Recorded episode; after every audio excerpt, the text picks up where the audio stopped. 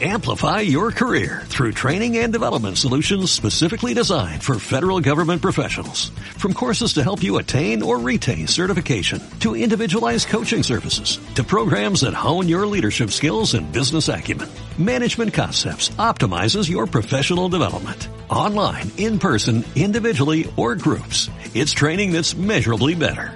Learn more at managementconcepts.com. That's managementconcepts.com.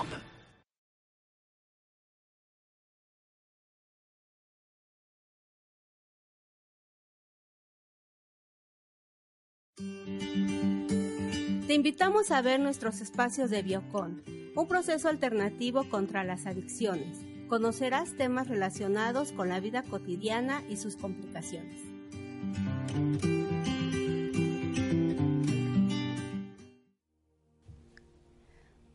Hola amigos, bienvenidos a tu espacio Biocon.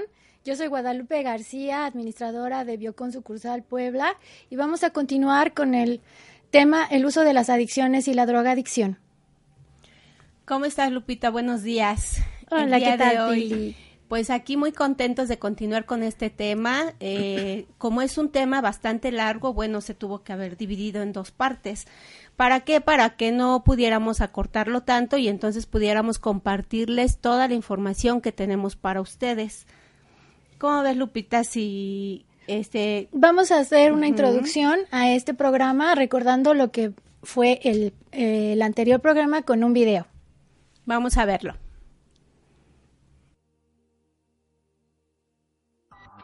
¿Qué es una adicción? Determinadas sustancias y conductas tienen la capacidad de inducir cambios en el cerebro, dando lugar a un comportamiento adictivo.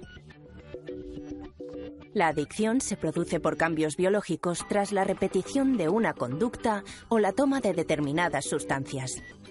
Por lo tanto, es una enfermedad igual que otros problemas médicos como las alergias o la diabetes. La adicción no es una enfermedad que solo desarrollan personas débiles, trastornadas o desbordadas por problemas mayúsculos. Solo en nuestro país, millones de personas desarrollan una enfermedad adictiva a lo largo de su vida, como la adicción al tabaco, el alcohol, el juego o las drogas. Aunque por cuestiones históricas y sociales se vean de manera distinta, la enfermedad adictiva tiene la misma base en todas ellas. Cualquier persona puede desarrollar una adicción, independientemente de su personalidad, su estatus social o su capacidad intelectual. Es relativamente fácil de diagnosticar, pero difícil de detectar por uno mismo. Igual que uno no percibe sus niveles de glucosa o colesterol, también puede tener dificultades para percibir los signos de la adicción que le lleven a pedir consejo. ¿Cómo saber si presento signos propios de una adicción? Si tengo un hábito que realizo con cierta frecuencia, como fumar, el juego o beber, y tengo dificultades para cortarlo o evitar que se repita, a pesar de los problemas que me causa a mí y a las personas de mi entorno, he desarrollado una adicción con independencia de si se repite a diario o esporádicamente, de si los problemas que me da son médicos o psicológicos, o afecta a la relación con mis familiares o repercute en mi trabajo o mi economía. Si a pesar de ello no puedo evitar que se siga repitiendo, es la señal de que se ha desarrollado una adicción. Recuerda que adicción viene del latín adictus, que es una forma de esclavitud, y como tal ha de abolirse.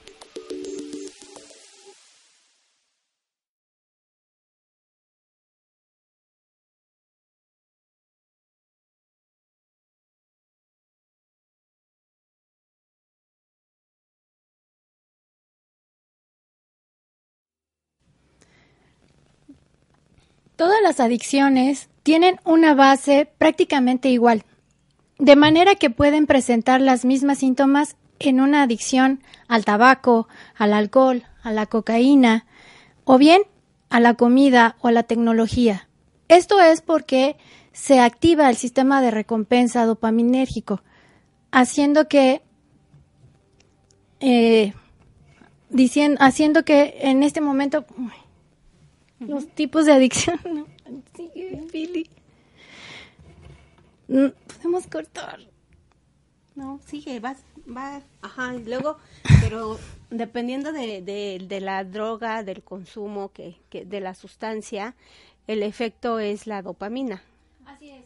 Bueno, se divide esta, eh, las adicciones se dividen en dos tipos. Una conductual, eh, las cuales llevan a lo que son las conductas, como su palabra lo dice, el caso de del internet, de el trabajo, los juegos, las relaciones emocionales tóxicas y las adicciones de ingestión química son las que se, se, asocian al alcohol, nicotina, cocaína, marihuana, básicamente a las sustancias.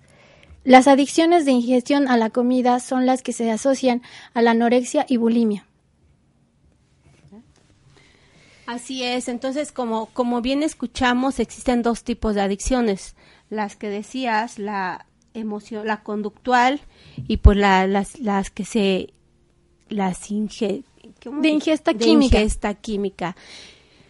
En las emocionales pues estamos hablando básicamente que son situaciones de relación social, y pues en las de ingesta estamos hablando que es la sustancia como tal, ¿no? Entonces, siempre va a haber una una eh, esa dopamina que va a hacer que la persona se, se enganche a cualquiera de estos dos tipos. Algunos se relacionan más a situaciones más tóxicas y algunos otros se relacionan más a la parte de la ingesta, no a la parte del consumo. Donde bien recuerdan ustedes, la semana anterior se hablaba de, de que llega a haber una tolerancia y entonces cada vez la persona pues empieza a consumir más ¿Por qué? Porque ya hay una tolerancia mayor, ¿no? Entonces, vamos a compartir el día de hoy eh, acerca de las etapas del consumo, que son varias, y te quiero compartir la primera, que es la de la previa o de predisposición, así se llama. Esta etapa del consumo es donde no la persona no tiene ningún contacto directo con la sustancia a lo mejor las ha visto, pero no la tiene en mano, no, no la, la ha palpado, no la ha bebido, no la nada. Entonces, por eso es previa o de predisposición, porque no tiene ningún contacto. Pero sí también hay factores socioculturales que pueden hacer que la persona eh, pues las empiece a conocer. Uno de ellos, pues hablamos mucho de la publicidad, ¿no? la televisión es un medio por el cual muchos jóvenes, muchos adolescentes o jóvenes adultos que no tienen que no tienen tanto el conocimiento, pero la publicidad hace que les empiece a llamar la atención medios de, publicidad, eh, lo vemos en las propagandas en la calle, donde tú pasas por alguna calle reconocida y entonces ves todos los antros, ¿no? Y las promociones y muchas de las cosas que, que los medios de publicidad tienen. Digo, al final de cuentas su, su meta es vender. Entonces esa es la primera etapa donde la persona no tiene ese conocimiento, pero de alguna manera le estamos eh, bombardeando de mucha información a la cual le empieza a dar como que ese gusanito de, de querer empezar a conocer esa parte. La segunda etapa de, de las etapas del consumo es la de conocimiento.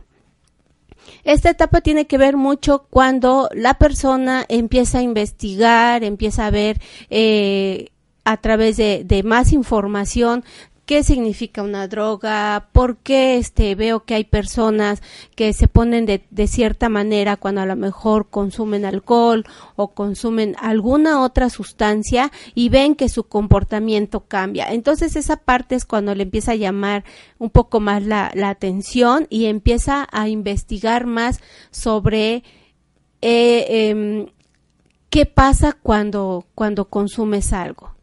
Esa es la etapa de conocimiento, donde empiezas a investigar un poco más sobre esa sustancia, independientemente de la que a esta persona le llame la atención. La tercera etapa que, que hablamos sobre el, el, el consumo es la de experimentación o inicio del consumo. En esta etapa ya la persona ya tiene un poco de más información, ya está bombardeado de toda la propaganda y entonces la persona empieza a quererla probar y empieza en su cabeza a pensar qué se siente, cómo se sentirá si tomo esto, cómo se sentirá si consumo otra cosa.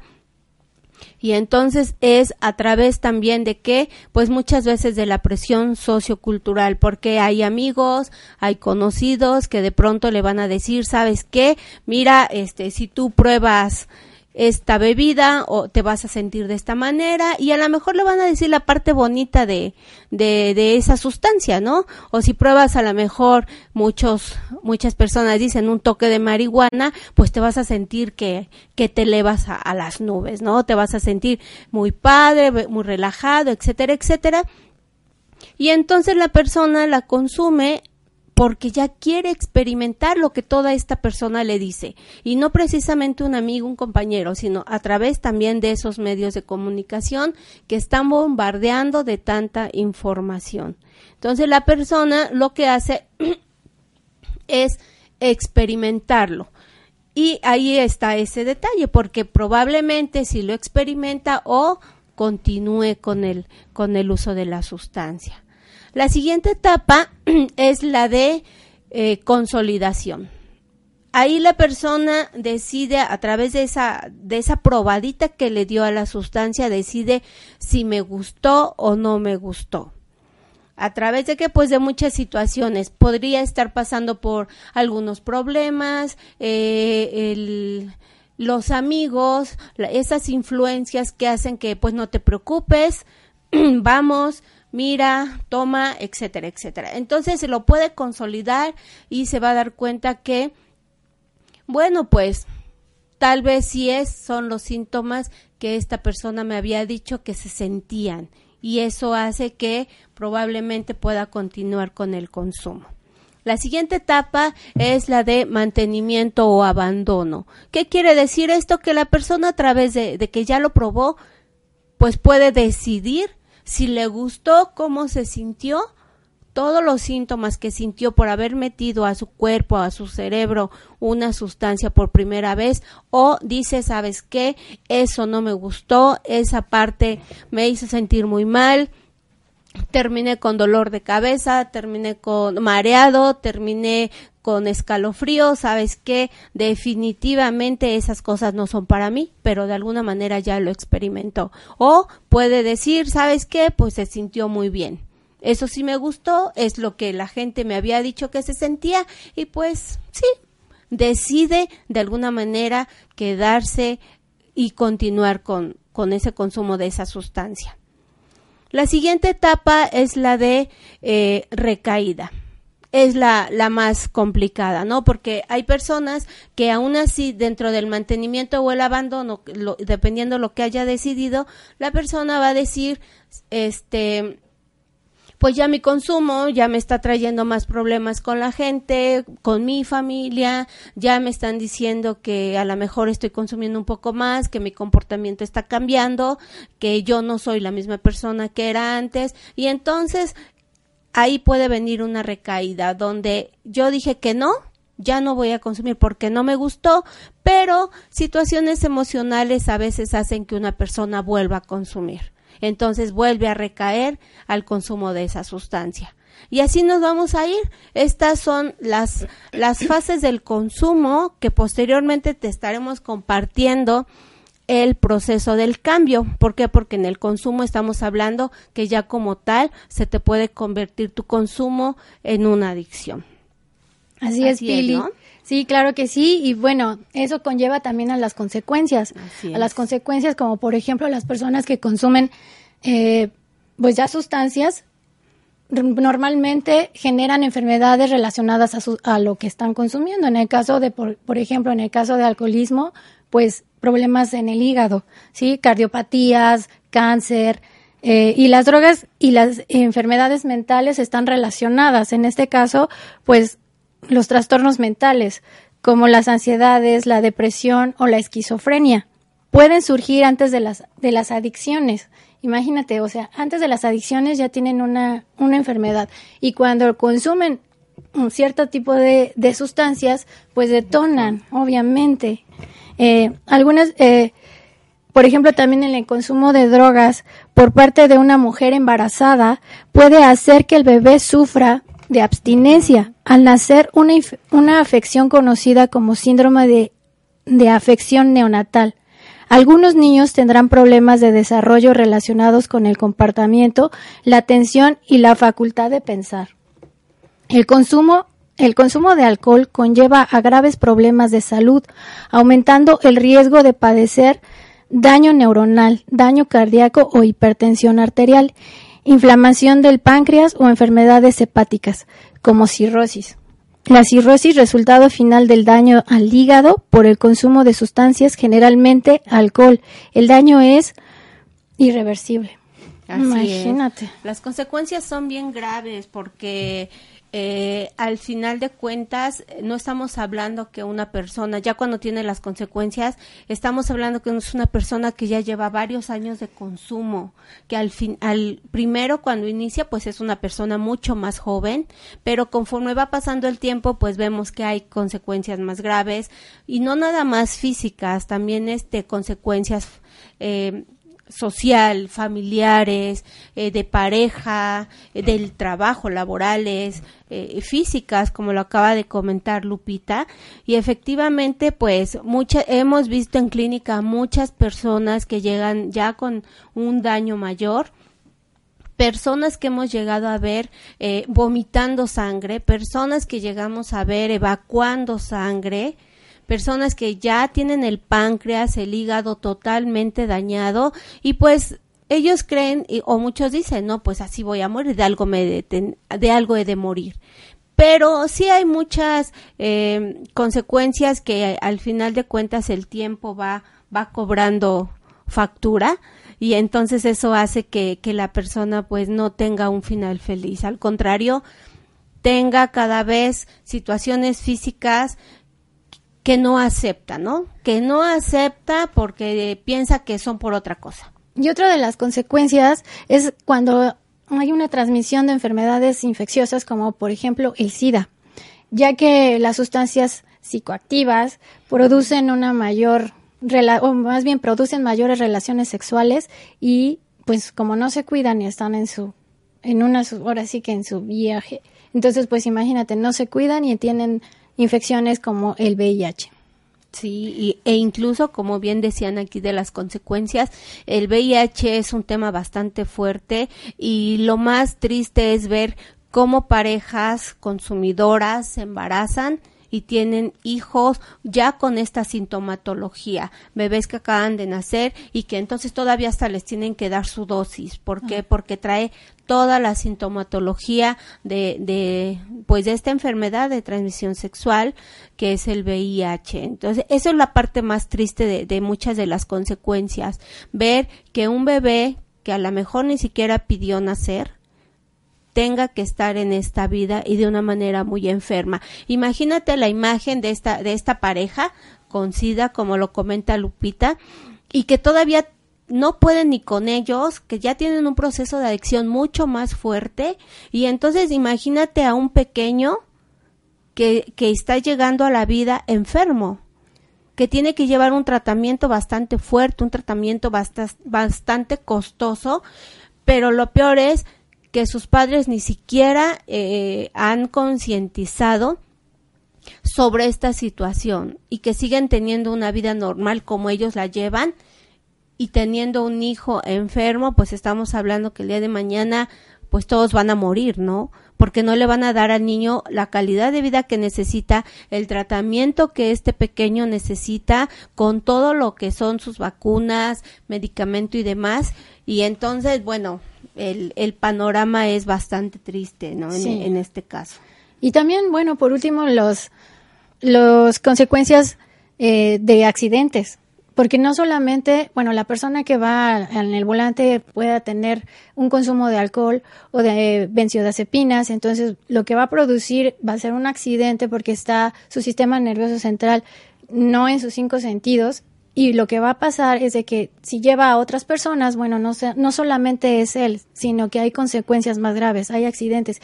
Y esto está incrementando en la adolescencia. Hay chicos de 16 años que tienen accidentes que ya que ya mataron a una persona. Entonces, bueno, la, aquí la, también la cuestión es enfatizar, seguimos enfatizando en cuestiones de adolescencia. Los adolescentes están consumiendo muchas sustancias y los papás a lo mejor por nuestros trabajos, porque no tal vez porque también ellos se están escondiendo, bueno, no nos damos cuenta, pero sí hay hay un gran porcentaje, en el 2016 hubo un gran porcentaje de accidentes solo por jóvenes. Sí, y pues muchas eh, otras de las consecuencias pues el despido no ya la persona pues ya no llega con una calidad ya no entrega trabajos con calidad ya llega tarde a veces llega hasta incluso todavía con la sustancia en el cuerpo y no rinde como debe de rendir eh, hay personas que, por ejemplo, que consumen la, marihuana y ellos creen que no huele, creen que no se les ve, porque ya han aprendido ellos a vivir de esa manera. Pero cuando llegan a su, a su lugar de trabajo, pues nos damos cuenta las personas que están alrededor que efectivamente trae algo dentro, ¿no? ¿Por qué? Porque su conducta no es, no es como era, el olor tampoco lo es pero ellos no, no lo ven ya de esa forma y no se dan cuenta. Entonces hacen trabajos mal hechos que de alguna manera afecta su, su vida laboral. Entonces es cuando los directivos o cuando el jefe directo habla con esta persona y le dice, sabes que mira, te veo así, te veo de esta manera, ya no estás rindiendo como antes, algo está pasando, te podemos ayudar y pues mucha persona todavía dice, pues yo no tengo nada, no, yo estoy bien cuando todo lo que se ve del otro lado es totalmente distinto, ¿no? Entonces llega un momento que ya no, no se ve todas esas consecuencias que, pues que de alguna manera se han ido provocando con el tiempo. Así es. Bueno, también cuando los empresarios, bueno, empiezan con un consumo, pues terminan acabándose su propia empresa. La familia, empresa, bueno, eh, las consecuencias, familia, terminan con su familia, terminan con el trabajo, terminan con su propia salud. Entonces, bueno. Y solos. Y solos, no, triste. Así es. Bueno, vamos a hacer una, una pequeña pausa y en un momento continuamos con un poco de más información para ti. Yocon, proceso para las adicciones, sin internamiento cursos y terapias, WhatsApp 2221 289 10. Continuamos.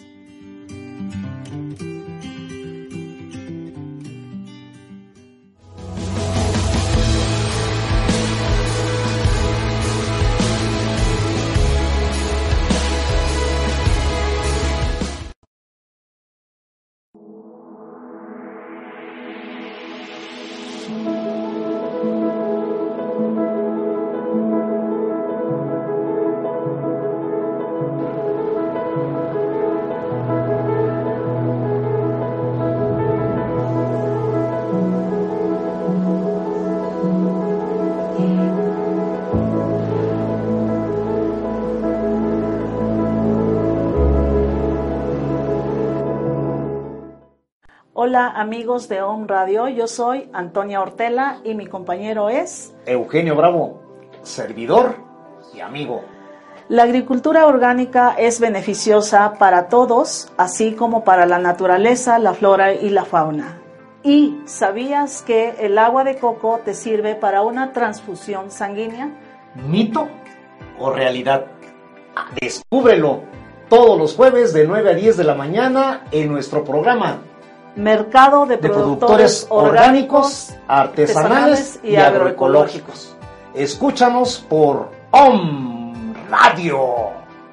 Hola, ella es Maite Bardales Ferrari. Y ella Carolina Larga Espada López. Y juntas estaremos tejiendo conciencias. Abordando temas holísticos desde un enfoque profesional y práctico.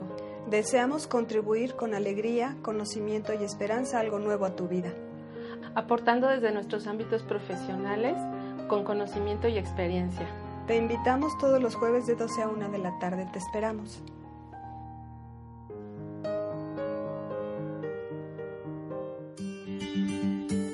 Síguenos en Facebook, Biocon Sucursal Puebla y www.biocon.com.mx. Regresamos.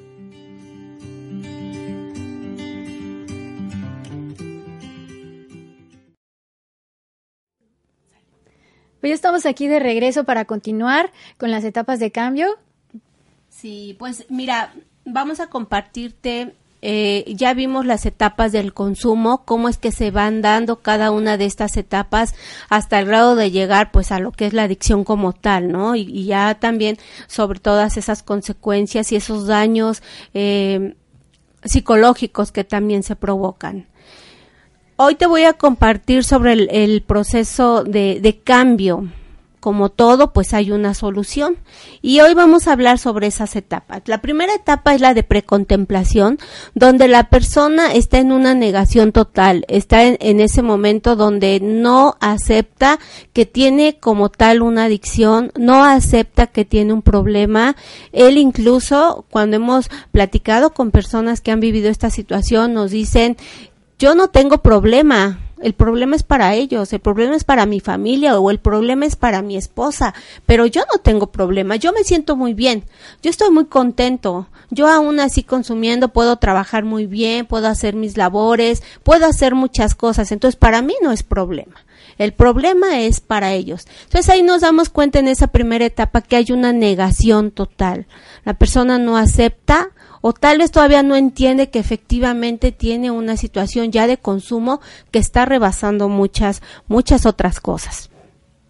La segunda etapa es la etapa de contemplación, donde la familia ya habló con, con, con el paciente, ya le dijo, mira, eh, cada vez tomas más, cada vez te pones más violento, cada vez este tienes más problemas, no te das cuenta que ya ya te regañaron en el trabajo, ya chocaste en una ocasión, ya tiene tus hijos, ya tienes problemas con tus hijos, ya tu esposa no no aguanta es esta estas situaciones que están pasando y él aún así sigue en esa negación pensando que él puede. Y él dice, bueno, es que esto no tiene nada de malo, yo lo uso solo para relajarme, no estoy afectando a nadie, a nadie, pero efectivamente sí está afectando ya algunas áreas de su vida. Entonces, la familia le, le empieza a comentar o la pareja directa le empieza a decir, mira, es que yo ya te veo de esta forma. Entonces le empiezan a decir las diversas situaciones y es cuando la persona eh, se le queda como la duda de decir, al principio no lo acepta, pero ya cuando tiene un momento para, para él mismo, dice, pues, híjola, creo que, pues a lo mejor sí, tal vez no me había percatado de eso, pero viéndolo bien, creo que, que ya tengo algunas situaciones de esto, pero al final no lo acepta totalmente. La, la tercera etapa de, en las etapas del cambio, eh, viene la de contemplación a ver, es eh, precontemplación, contemplación, ay, preparación. Sí, así es. Es la etapa de preparación donde la persona ya se dio cuenta que, que sí, efectivamente ya empiezo a tener ciertos problemas, ya empiezo a tener situaciones donde pues sí, ya recuerdo cuando mi jefe me regañó, recuerdo efectivamente ese día que casi eh, atropello a alguien, recuerdo esa vez que aceleré mucho en el carro y pues casi me, me volteo, eh, cuando, y empieza a recordar sus diversas situaciones, que efectivamente ya le han traído ciertas consecuencias. Entonces, en la parte de preparación, empieza a darse cuenta que me tengo, me tengo que dar cuenta que algo tengo que hacer. Tengo que hacer algo porque eh, solo no puedo. La persona empieza a investigar, empieza a prepararse mentalmente donde dice, bueno, sí tengo que hacer algo porque ahora que lo veo bien, ya como que estas consecuencias no me están agradando tanto. Y es cuando algunas personas vienen a la siguiente fase, que es la de acción donde buscan ayuda, donde hay personas que dicen, bueno, voy a, a, jurar, por tanto tiempo no voy a tomar, no voy a consumir, o le juran a la esposa o le juran a la familia, sabes qué, pues ya por tanto tiempo no voy a, a estar consumiendo porque pues algo tengo que hacer o si ya tiene un problema de adicción muchísimo más fuerte, pues la persona empieza a, a ver otras alternativas como ir a una clínica, algunos otros pues ya definitivamente la familia ya no puede con esta situación y pues se los llevan a algunos lugares que les llaman anexos con tal de que la persona pues entiende y se dé cuenta que su, su nivel de adicción es mucho más fuerte. Y entre uno de esos pues obviamente está Biocon, una alternativa más para este tipo de situaciones, para estas personas que ya tienen un consumo mayor, una adicción mucho más fuerte y es donde ellos toman acción para poder llegar al lugar donde ellos decidan a tomar un tratamiento. Así es. Pues mira, vamos a ver un video. No, me falta, me falta otra etapa. Una de ellas más es la etapa de mantenimiento, donde ya la persona tomó un tratamiento, donde ya la persona obviamente está tomando un tratamiento de manera integral, porque hay personas que requieren dentro del tratamiento, el diagnóstico y todo, todo lo que se conlleva en, en esta parte, bueno, eh, lleva un tratamiento integral donde tiene el apoyo psicológico, donde tiene el apoyo, en algunos casos tiene que ser también psiquiátrico y obviamente el apoyo donde está tomando su, de alguna forma, su rehabilitación clínica, llámale anexo, llámale otra alternativa donde la persona, bueno, de alguna forma está trabajando esa parte. Y todas las personas trabajamos en conjunto. Obviamente también trabaja la familia, trabaja la esposa, los familiares directos del paciente para poderlo apoyar y mantenerlo en esta etapa que es la de mantenimiento, donde tiene que continuar con sus tratamientos de todo tipo y la persona pues va comprendiendo muchas cosas. Acuérdate que del, dentro del tratamiento eh, en las adicciones también se maneja la terapia cognitiva conductual donde eh, vemos toda esa parte, cuáles son sus creencias de, del usuario, cuál, qué es lo que piensa, qué es lo que él cree, qué cosas han sido mucho muy fuertes como para mantenerse en el consumo. Y a través de la terapia pues también vamos, nos vamos dando cuenta que hay otras razones otras situaciones que la persona vivió y es donde obviamente se le va dando todo ese apoyo para que la persona pues vaya eh, concientizando su situación personal, las consecuencias que ha tenido y obviamente los beneficios que, que va teniendo desde el momento físico que ya no tiene la sustancia. Entonces, y la última etapa dentro de todas estas, que son las etapas del cambio, viene la más importante y un poco más complicada, que es la recaída.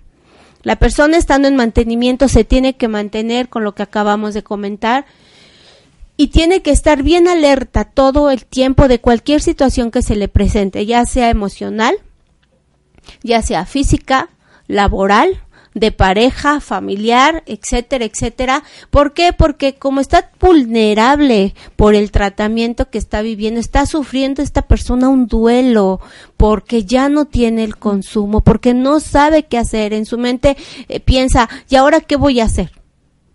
Si ya no tomo, si ya no me drogo, ¿qué voy a hacer de mi vida? Mi vida se va a acabar. Y no es así.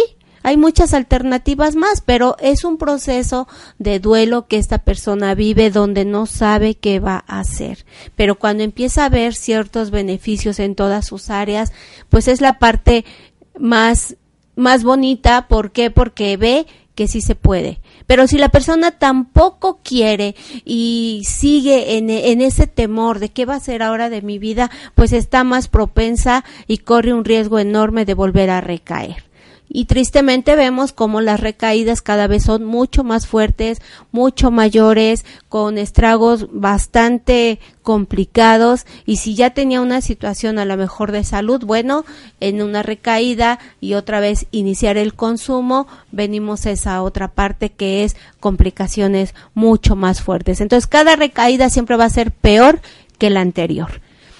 Y con esto, bueno, queremos mostrarles lo que comentabas, un video. Sí, un video en donde vamos a, a ver a una persona que consume y todo lo que conlleva.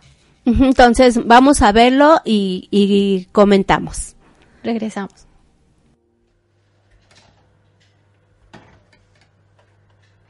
Si todo era aburrido sin una copa, sí, a mí me lo parecía mi vida solo cobraba sentido, me sentía verdaderamente vivo cuando me había vivido tres o cuatro whiskies con Coca-Cola.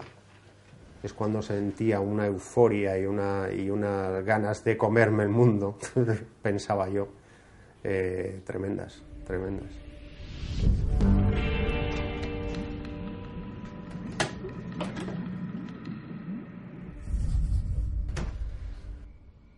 ¿Cuánto tiempo llevo sin beber? Pues llevo sin beber eh, cuatro años y ocho meses. Pero tengo, tengo, que estar, tengo que estar a la alerta.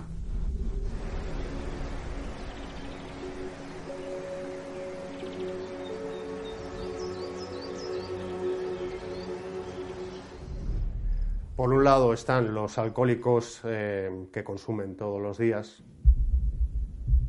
una cantidad mm, más o menos moderada, entre comillas, eso de moderado.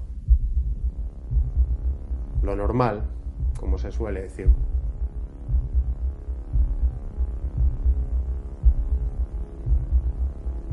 Y luego están los, los enfermos alcohólicos, como es mi caso, compulsivos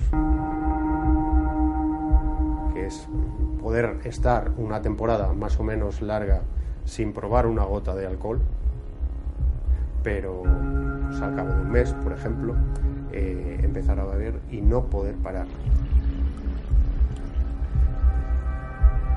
Imposibilidad física, salvo que me ataran, me encerraran, de no poder parar hasta estar totalmente ebrio.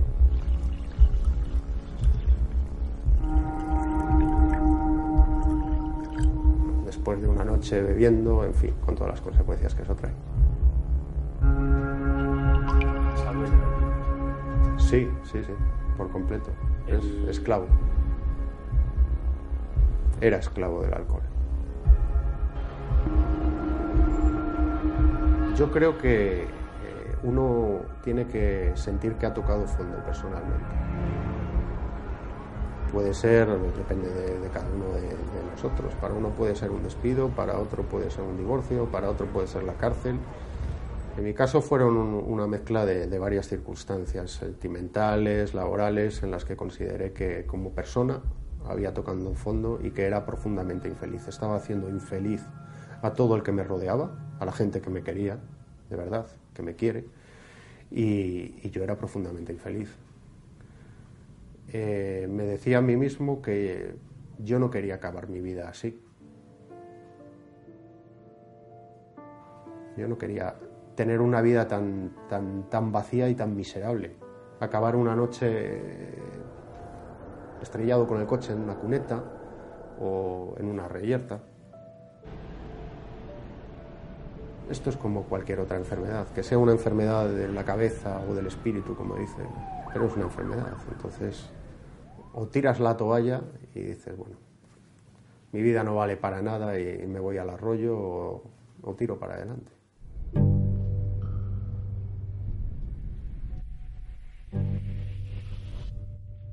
Yo desde mi infancia la verdad que tengo unos recuerdos estupendos. Creo que fue un niño bastante feliz.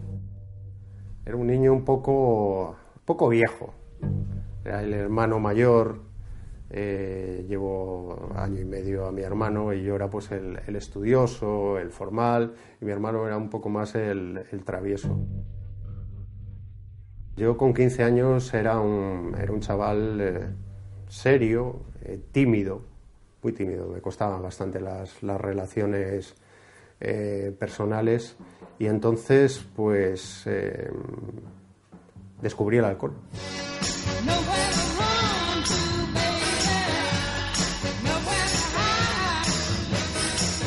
el alcohol que fue para mí, pues fue una forma de, sentirme a la misma altura que, mis amigos. el, más, el más gracioso, el más machote, el más valiente. Al principio fue maravilloso.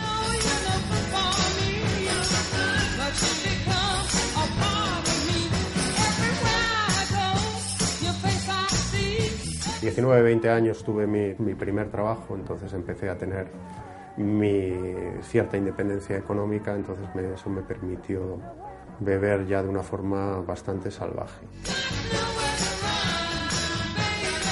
Mis amigos se iban a casa y yo seguía bebiendo.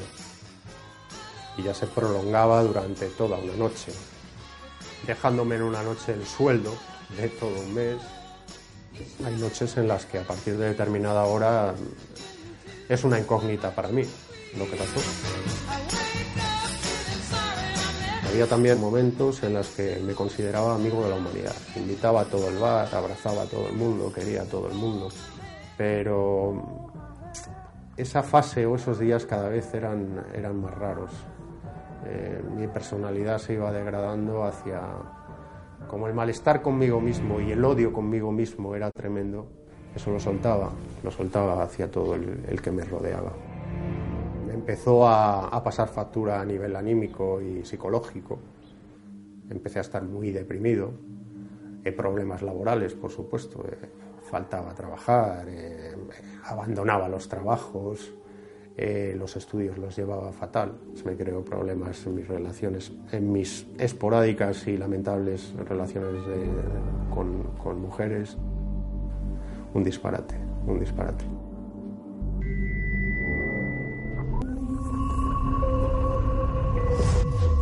Ese momento de despertarse después de una, de una noche de consumo desenfrenado de alcohol es terrible, es terrible, es una agonía, es, eh,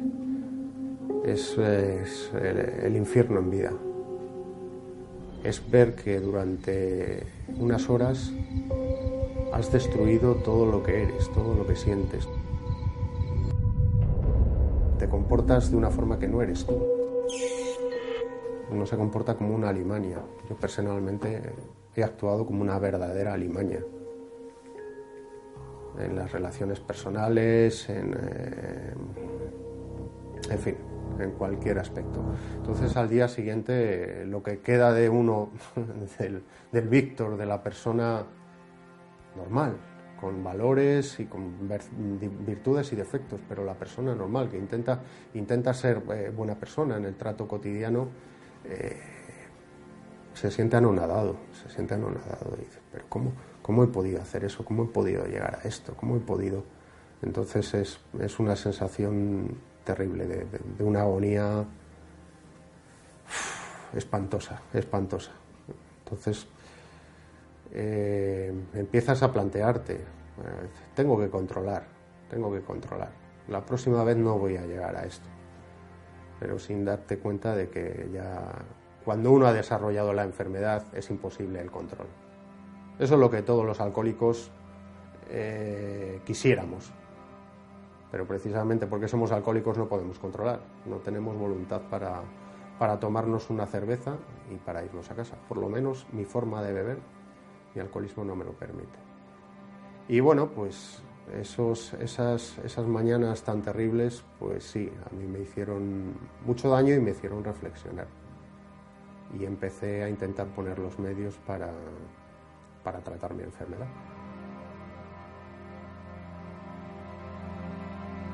A partir de ahí me pasé 12 años, 12 años luchando con el alcohol, luchando con el alcohol yo solo, yo solo.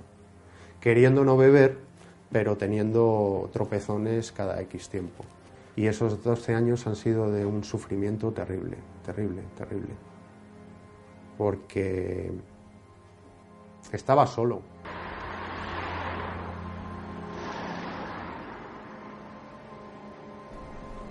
hasta que en julio de 2013, después de una noche de estas tremendas, eh, hablé con un amigo que ya llevaba unos años en abstinencia, mi amigo Juan, y me llevó a la Asociación Cultural de Alcohólicos de Alcobendas, en la que, en la que estoy hasta ahora, y que me ha salvado la vida.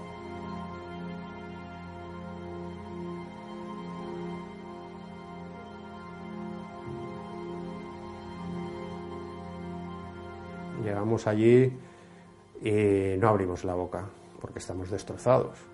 nos han quitado a nuestro mejor amigo.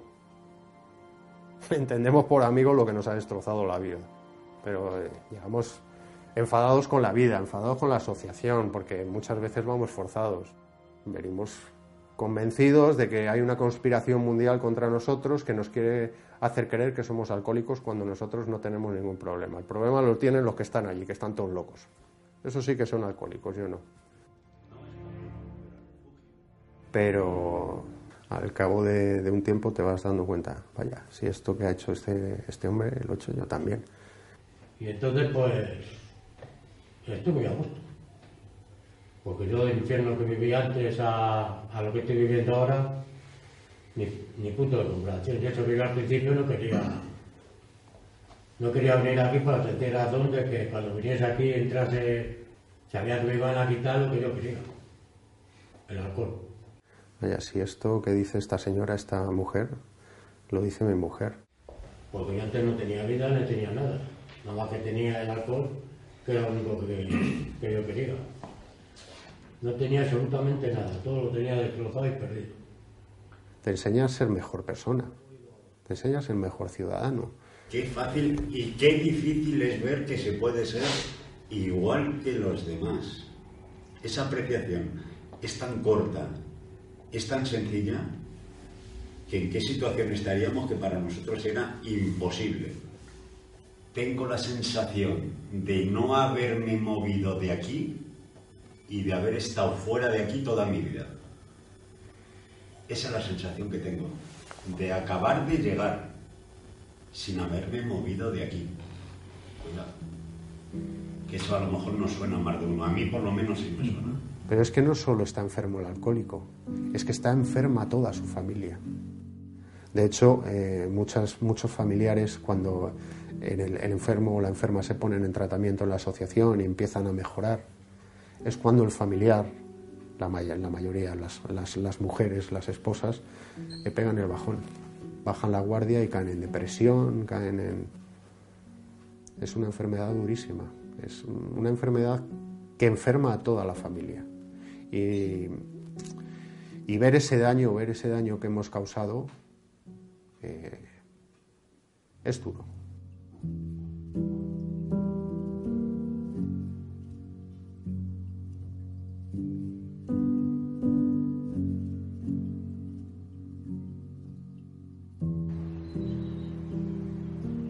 Algunas veces me escapo y, me voy a la montaña o me voy a, la dehesa de Roblellano y contra la oscuridad y, lo sórdido y lo triste y el dolor y la ira, la naturaleza, es la alegría, es las ganas de vivir. Me siento pleno allí en, la naturaleza, me siento pleno.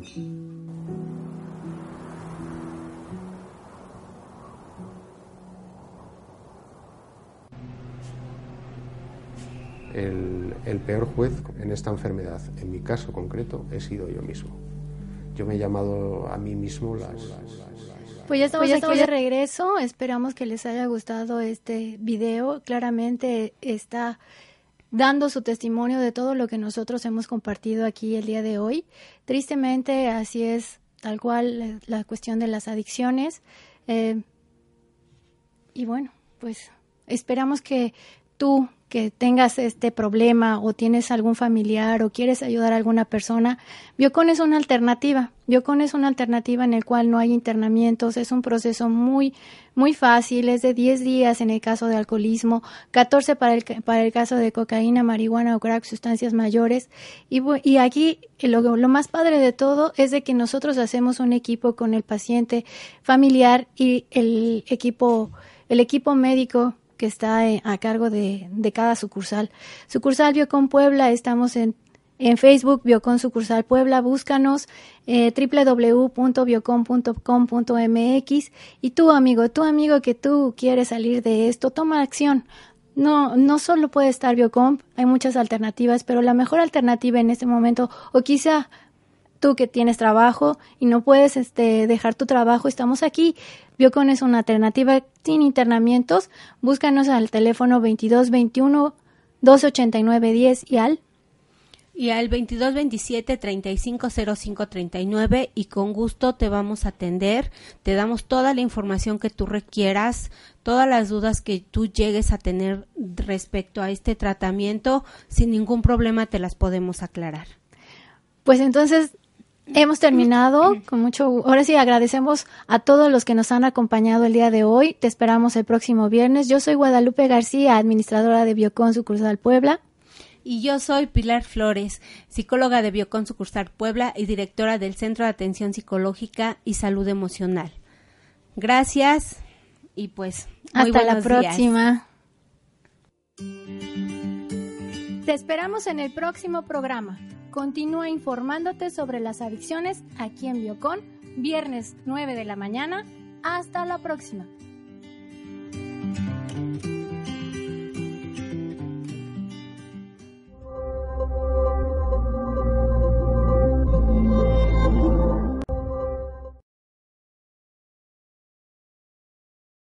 Amplify your career through training and development solutions specifically designed for federal government professionals. From courses to help you attain or retain certification, to individualized coaching services, to programs that hone your leadership skills and business acumen, Management Concepts optimizes your professional development. Online, in person, individually, or groups. It's training that's measurably better.